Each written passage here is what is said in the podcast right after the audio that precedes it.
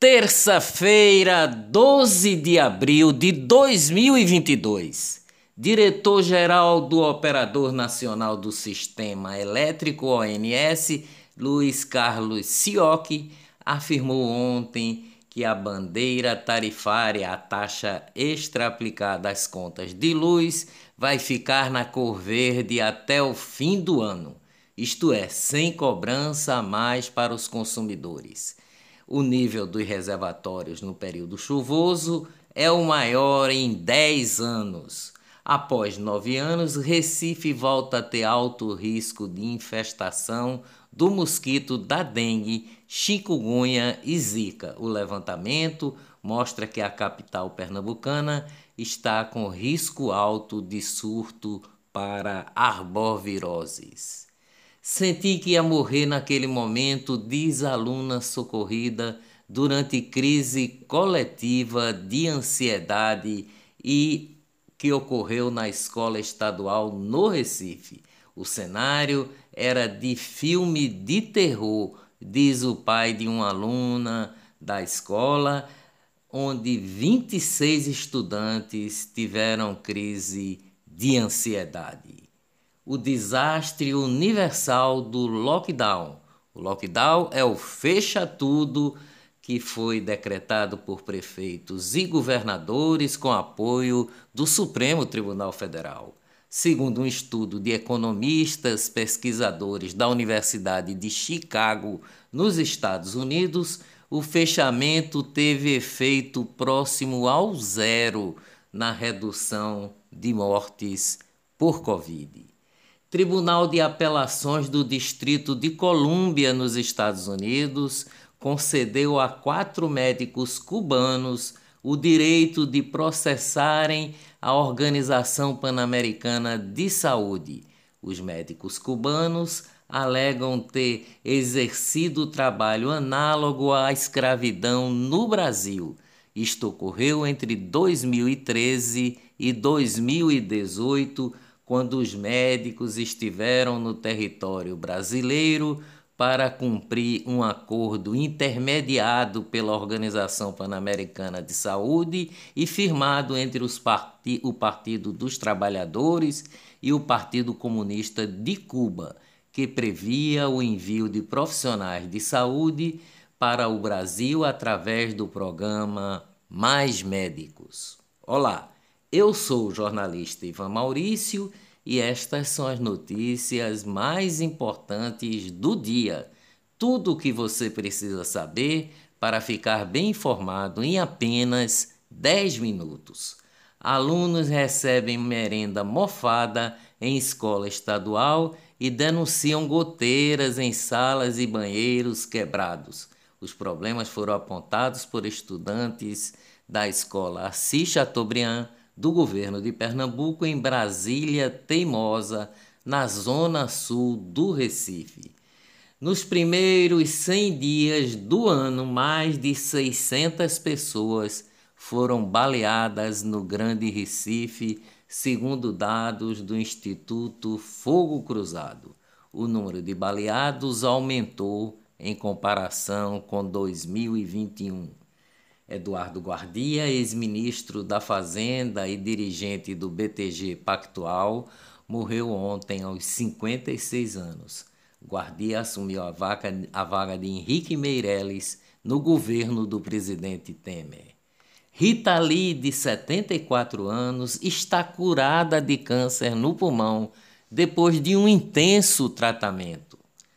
Guerra. Banco Mundial diz que invasão russa pode provocar uma queda de 45% no PIB da Ucrânia. Jornal alemão contrata a russa que protestou na TV contra a guerra.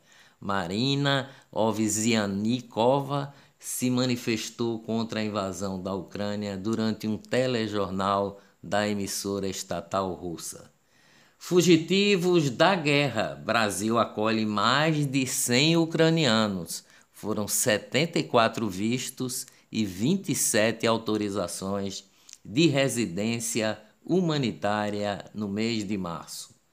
Negócios no Brasil. Pela primeira vez, Jeff Bezos faz aporte milionário no Brasil. O bilionário dono da Amazon está apostando no Stark Bank, uma fintech que oferece serviços bancários. Mais uma narrativa da velha imprensa. O Ministério da Defesa afirmou ontem em nota que a compra de 35 mil unidades de Viagra tem o objetivo de tratar pacientes com hipertensão arterial pulmonar, conforme determina a Anvisa, ao contrário de denúncia sem fundamento de deputado federal do PSB, que foi explorada pela velha mídia de forma jocosa. Redes sociais Elon Musk, o homem mais rico do mundo e que se tornou o maior acionista do Twitter, decide não integrar o conselho administrativo da rede social. Os Supremos da Corte. Paulo Faria, advogado do deputado federal Daniel Silveira, pediu a suspeição de nove ministros do Supremo Tribunal Federal ontem para o julgamento do parlamentar marcado para o dia 20 de abril. Ministros citados são Alexandre de Moraes, Luiz Fux, Rosa Weber, Gilmar Mendes, Ricardo Lewandowski, Carmen Lúcia Dias Toffoli, Luiz Roberto Barroso e Luiz Edson Fachin, em virtude de decisões que envolvem o deputado federal Daniel Silveira. Plenário virtual do Supremo Tribunal Federal formou maioria ontem para absolver o deputado federal Eduardo da Fonte, ex-líder do PP na Câmara dos Deputados, denunciado na Operação Lava Jato. Também foi absolvido Djalma Rodrigues, ex-diretor da Petroquisa, Petroquisa, subsidiária da Petrobras o deputado é acusado de ter solicitado e recebido vantagem indevida do grupo UTC Engenharia SA com o objetivo de beneficiar a empreiteira em contratos para obras. Suas Excelências, Prefeitura do Recife vai alugar novo espaço por 20 mil reais mensais para ampliar o gabinete do prefeito João Campos. PSDB fechou o custo total das prévias realizadas no, no ano passado, que elegeram João Dória como pré-candidato a presidente pelo partido, e elas custaram 12 milhões e 200 mil reais do fundo partidário, do meu, do seu imposto. Eleições. Prefeito de Paulista Ives Ribeiro anuncia apoio a Marília Reis ao governo. Ministério Público Eleitoral quer punir Marília Reis por suposta campanha antecipada em outdoor. Vitor Fialho, que aparece no cartaz, trabalha no gabinete de Marília Reis e foi lançado na disputa eleitoral deste ano. Tribunal Superior Eleitoral, TSE, divulgou as respostas fornecidas por seus técnicos ao Centro de Defesa Cibernética do Exército, que passou a integrar uma comissão de transparência é, eleitoral formada pela Corte para fiscalizar todo o processo das eleições. No momento, o TSE informa ter identificado um total de 712 riscos em seus projetos de tecnologia da informação desde as eleições de 2018. 712.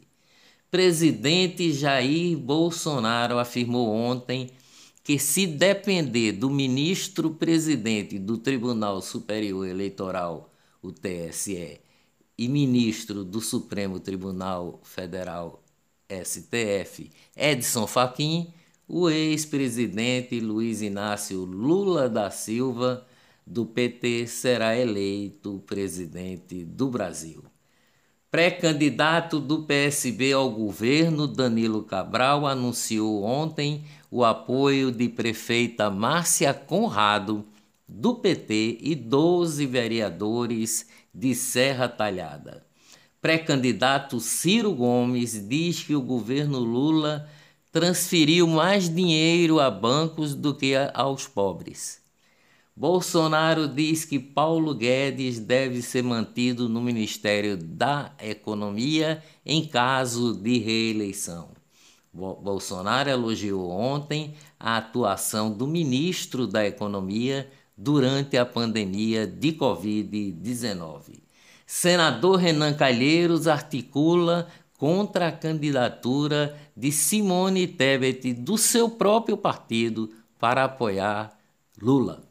Lula participou ontem de jantar em Brasília com lideranças do MDV.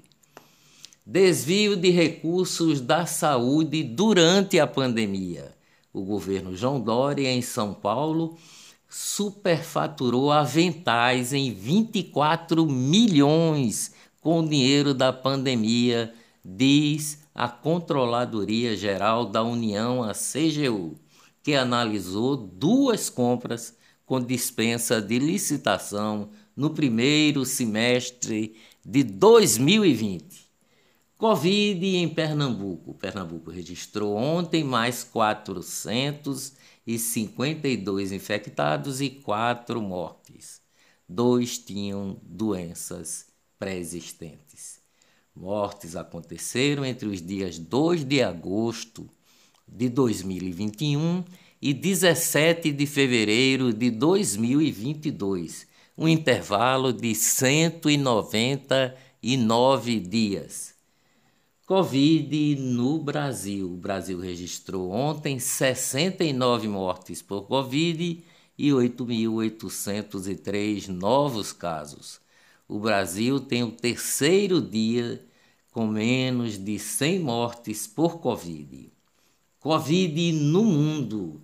Lockdown em Xangai, um dos mais severos do mundo, faz chineses invadirem supermercado em busca de comida, fome e protestos na rua.